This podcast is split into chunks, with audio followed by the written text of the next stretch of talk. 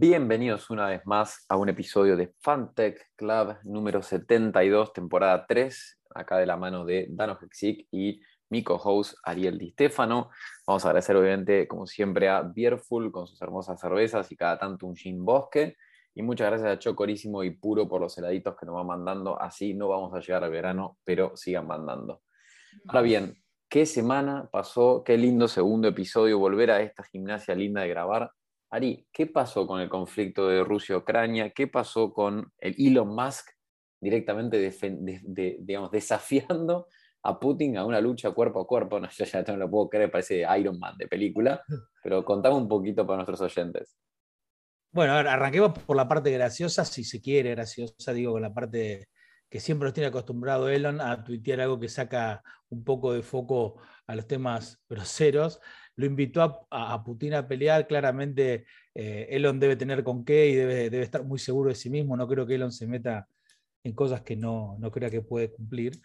Em, y obviamente yo siempre digo lo mismo, Elon tiene, es un motor de marketing para absolutamente todo lo que quiera, ¿no? En ese Twitter probablemente debe ser el Twitter eh, mejor eh, aprovechado de la historia. Cada vez que tuitea, tiene, incluso me parece a mí, a mi humilde opinión, mucho más revuelo, genera y tracción que cuando algún, algún presidente de the United States tuitea algo, digo, ¿no? O sea, eh, bajan acciones, suben criptos, eh, se caen eh, invasiones, se generan soportes y, coberturas de Internet satelital para un país. Desde Twitter se maneja el mundo, ¿viste? Para Elon. Pero bueno, fuera de ese, de ese comentario, si se quiere, gracioso, creo que empezamos a ver que una guerra que era en la teoría muy rápida y era mucho más de, ver cómo se rearmaba post-invasión la, Ucrania y la Rusia unificada, pasa a ser ahora una guerra que no tiene un final tan rápido como habíamos hablado la, vez pasada, y esto empieza a ser mella directa en las compañías de tecnología, que es un poco lo que nosotros nos dedicamos y, lo que queremos siempre charlar. Y eso pasa porque de alguna manera, cuando el, conflicto es corto, y creo que eso lo habíamos hablado, que el, factor fundamental del análisis para mí era el tiempo del conflicto, ¿no? es decir, cuánto, cuánto se extendía. Y cuando se empieza a extender, empiezan a aparecer eh, situaciones que justamente el tiempo eh, decanta, que es que no podés permanecer sin tomar una posición eternamente. Digo, cuando es muy rápido y muy corto, vos podés decir, todavía no tengo posición, y de repente el conflicto se resuelve para un lado o para el otro, y después, con la definición, vos tomás la posición que más te conviene, más te gusta, más te sirve, o éticamente querés conservar. Ahora, cuando el conflicto se sigue desarrollando, desarrollando, desarrollando, empiezan a aparecer presiones de todos lados, de los inversores, de los accionistas, de los grupos de poder, de los clientes, de los usuarios y después del público en general, que puede no ser ni tu usuario ni tu cliente, igual te presiona.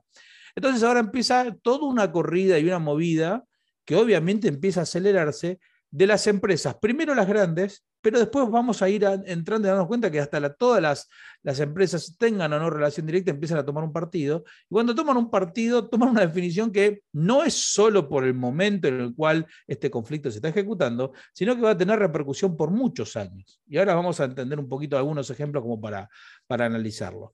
Entonces, obviamente, los cinco grandes de tecnología, digo, eh, Facebook, Apple, Amazon, eh, Google, tuvieron que tomar algún tipo de, definición. Algunos vienen navegando con más o menos cintura, pero empezaron a tomar definiciones fuertes. Apple deja de vender productos en Rusia, Facebook o Instagram empiezan a recortar el alcance orgánico del gobierno de Rusia fin de la semana pasada. Hoy, eh, perdón, ayer, eh, lunes 14, el gobierno de Rusia básicamente apaga el acceso a Instagram desde, desde el país. Entonces, empiezan a tener conflictos muy complejos que no, independiente, insisto, de cómo se resuelve el conflicto bélico, van a tener para estas empresas un montón de eh, repercusiones a futuro y cosas incluso que empiezan a jugar, preguntas que te quiero hacer a vos, Dano, de cómo las ves, porque empiezan a jugar una cuestión ética atrás, ¿no?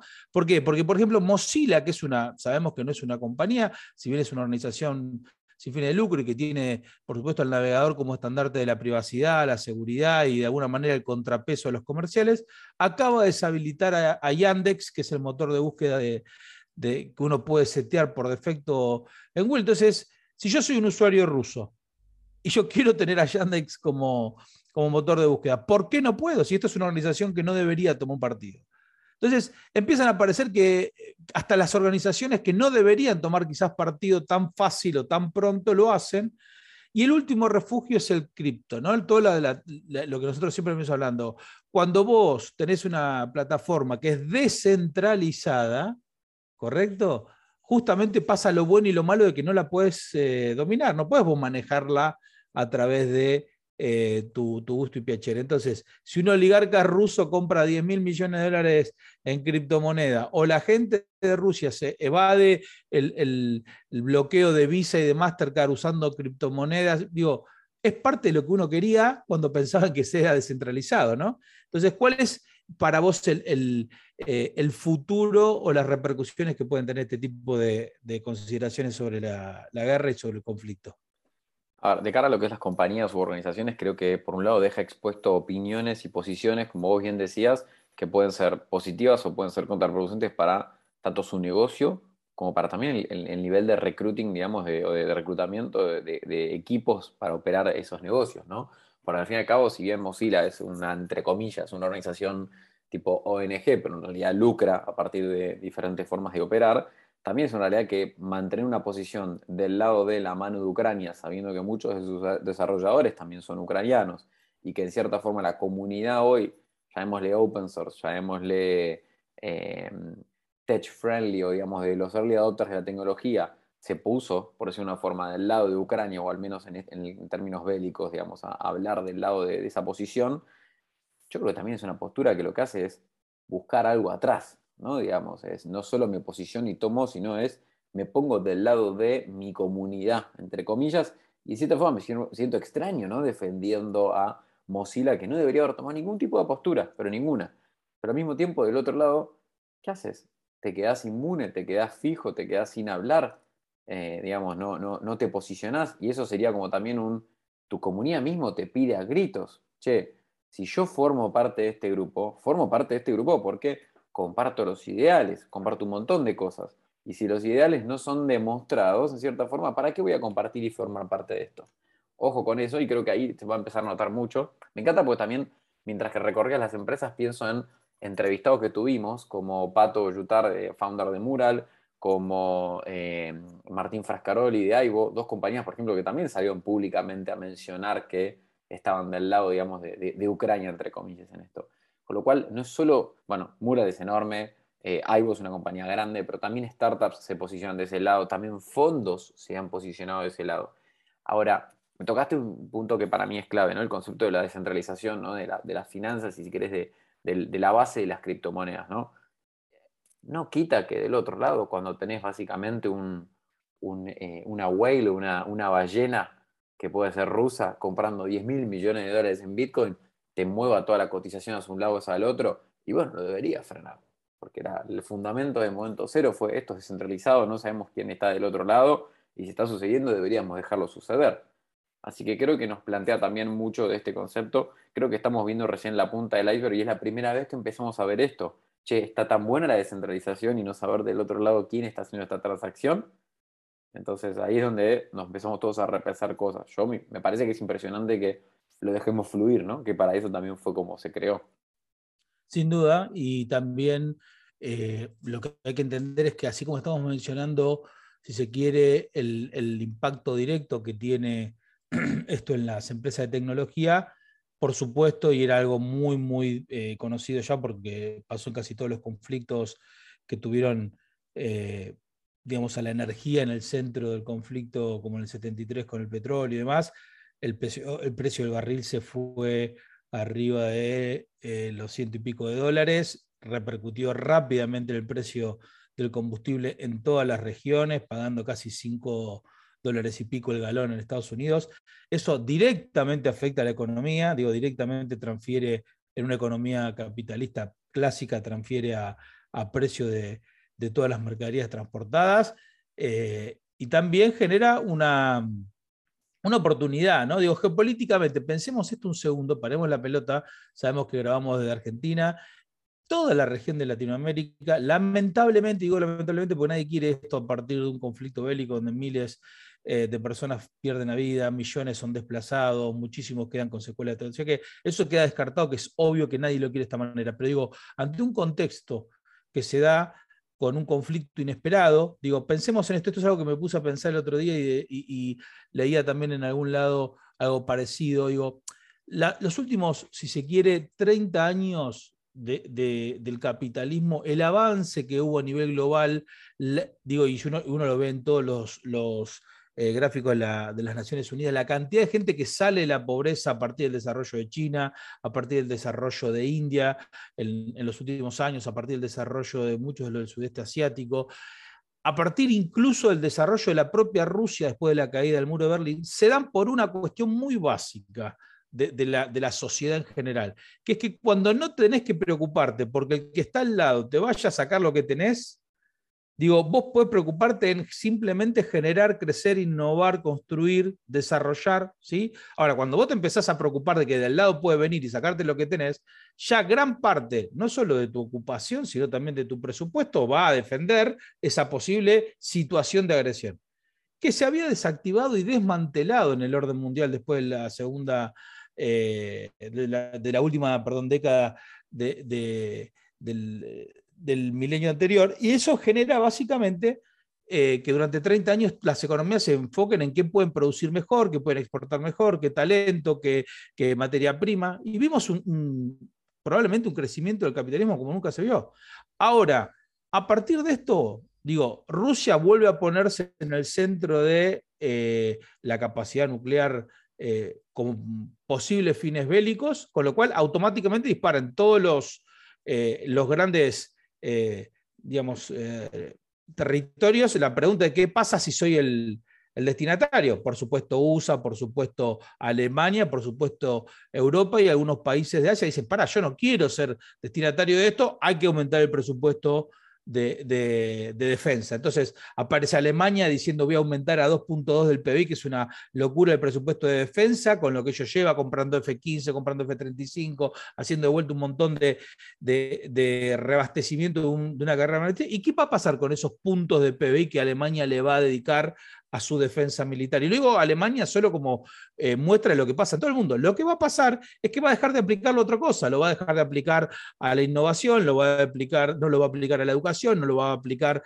a, la salud, al, digo, es recurso finito y aplicación a uno u otra cosa. Entonces, venimos, vamos a un mundo donde de vuelta se dan estas cartas de eh, ojo que me puede venir el de al lado a sacar. Entonces, en ese contexto general, que no, uno básicamente, yo me había olvidado, digo, los que pintamos más de 40 largos, digo, nos acordamos de las épocas de los 80, incluso alguna cosa de los 70, donde todavía había eje, de un eje, el otro eje, y cómo se movía la, política. Nos habíamos olvidado que eso existía y nos dedicamos simplemente a comerciar y a crecer, a innovar y a desarrollar el capitalismo. Hoy empiezan de vuelta. ¿Y saben qué pasaba en esa época? En esa época había una región retrasada, con muchas complicaciones, como siempre, que era Latinoamérica, pero que estaba lejos de todos los problemas.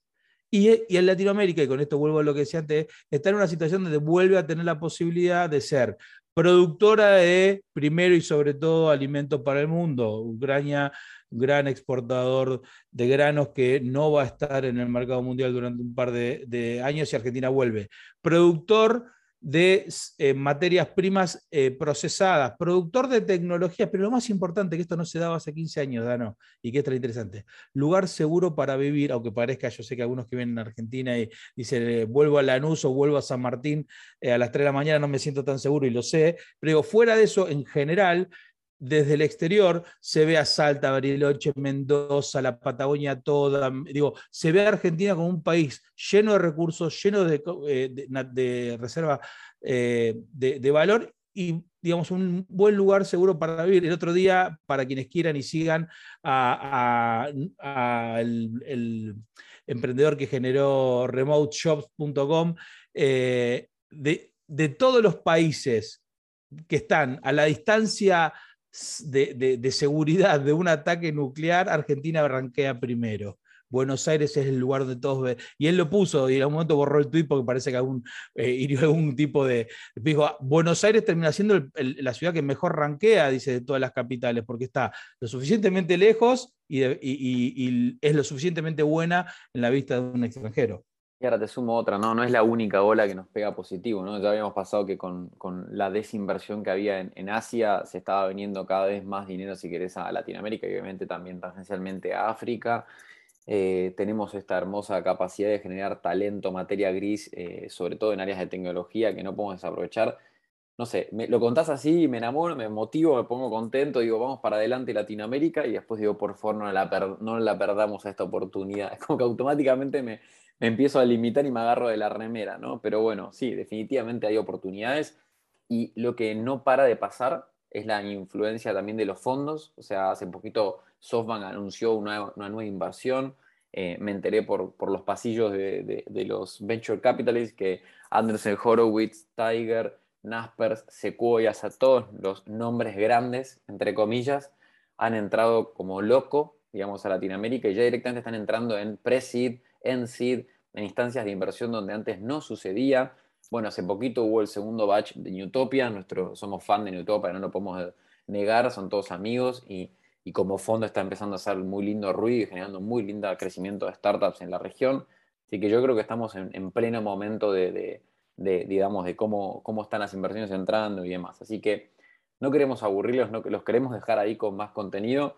Estamos justo próximos a una gran, gran entrevista de un emprendedor de pura cepa en breve, así que estén preparados para escucharla. Y después tenemos entrevistas también con relacionados de cripto y blockchain, así que también vamos a tener algo más divertido ahí. Y sin más eso, les queremos agradecer por haber escuchado una vez más este hermoso podcast que realizamos con Ari Stefano.